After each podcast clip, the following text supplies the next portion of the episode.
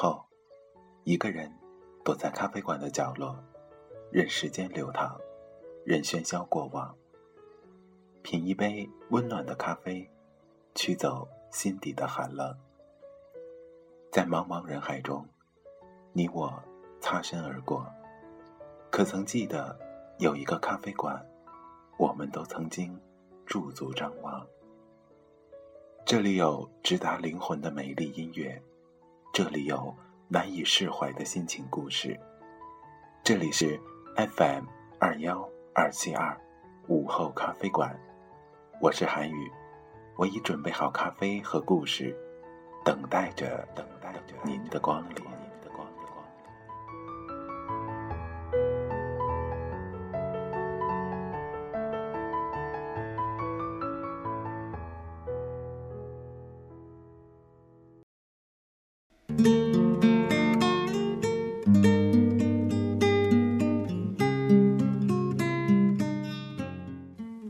有些事情是不可以开玩笑的，比如喜欢一个人。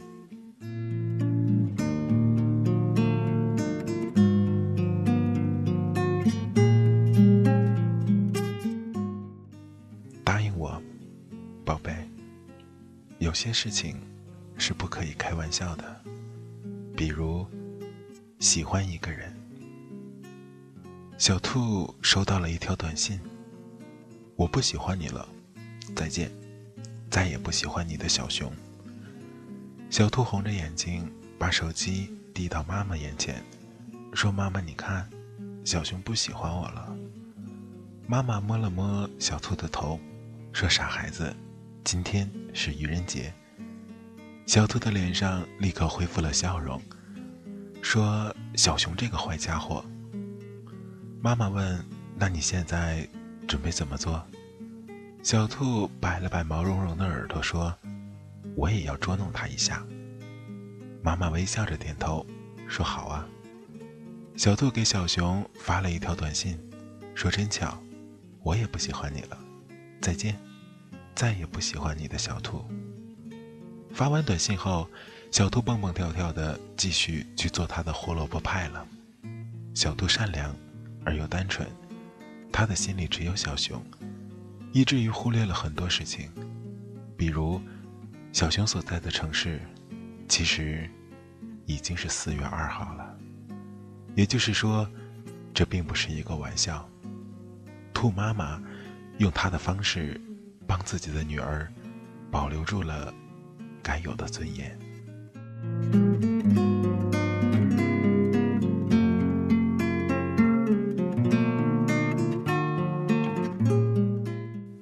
新的城市，小熊渐渐地发现，原来在这个世界上还有很多其他的小动物存在，比如小狐狸，而它似乎比小兔更适合自己。小熊觉得自己不再喜欢小兔了，可是又害怕自己笨拙的样子会被小狐狸嫌弃，于是他特意选择了在四月二日给小兔发分手短信。他知道，小兔收到短信的时候是四月一日，这样一来，万一自己追求小狐狸失败，还可以用开玩笑的方式做借口，重新和小兔在一起。令小熊意外的是，小兔竟然回复了几乎和他相同的内容，这下小熊反倒有些紧张，他分不清小兔的回复到底是玩笑还是真话。小熊的计划被彻底打乱了。他追求小狐狸的时候，不知道为什么总会想起小兔回复的短信，因此他经常说错话、做错事，整个人显得更加的笨拙。最终，小熊还是被小狐狸嫌弃了。他决定回到小兔身边，于是他又给小兔发了条短信。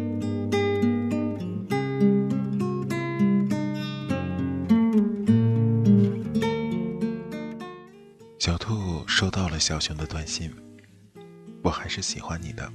上次只是愚人节的玩笑，喜欢你的小熊。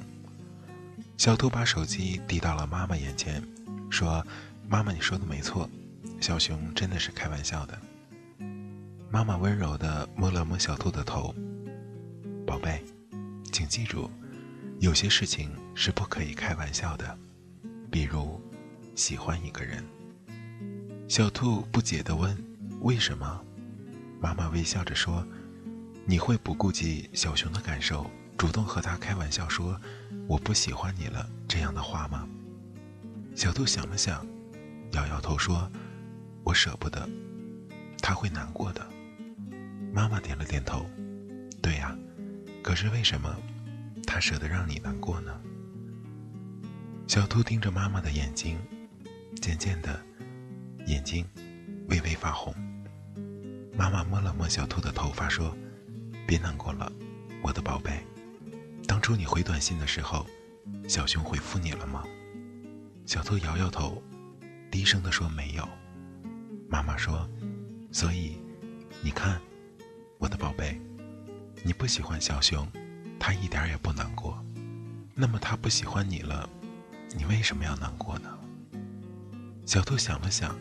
点了点头，说：“我明白了。”妈妈微笑着说：“答应我，宝贝，有些事情是不可以开玩笑的，比如喜欢一个人。”小兔用力的点了点头，然后给小熊发了条短信：“我不喜欢你了，再见，不再喜欢你的小兔。”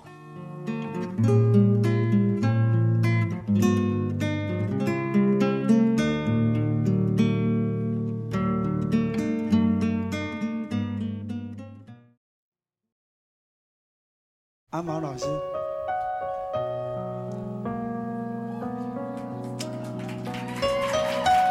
这个唱了自己会起鸡皮疙瘩。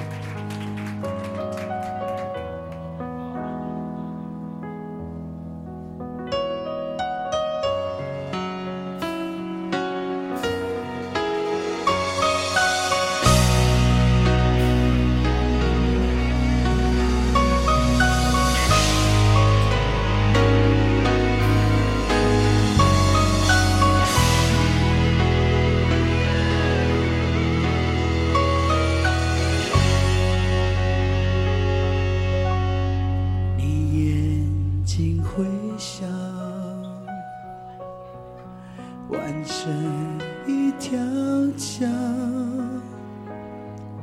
终点却是我，永远到不了。感觉你来到，是风的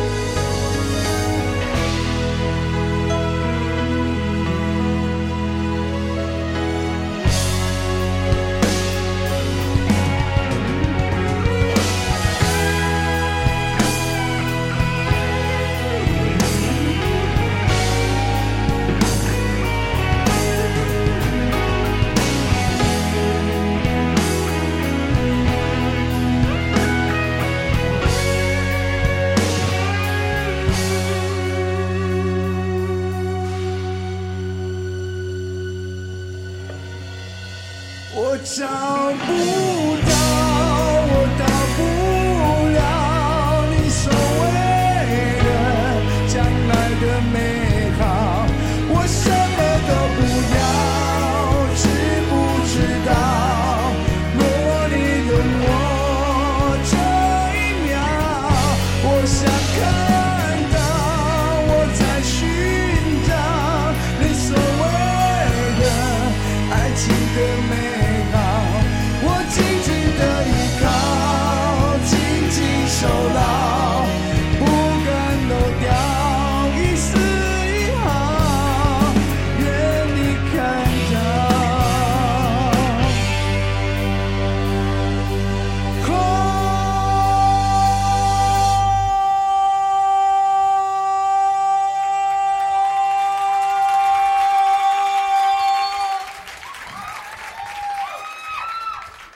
找不到，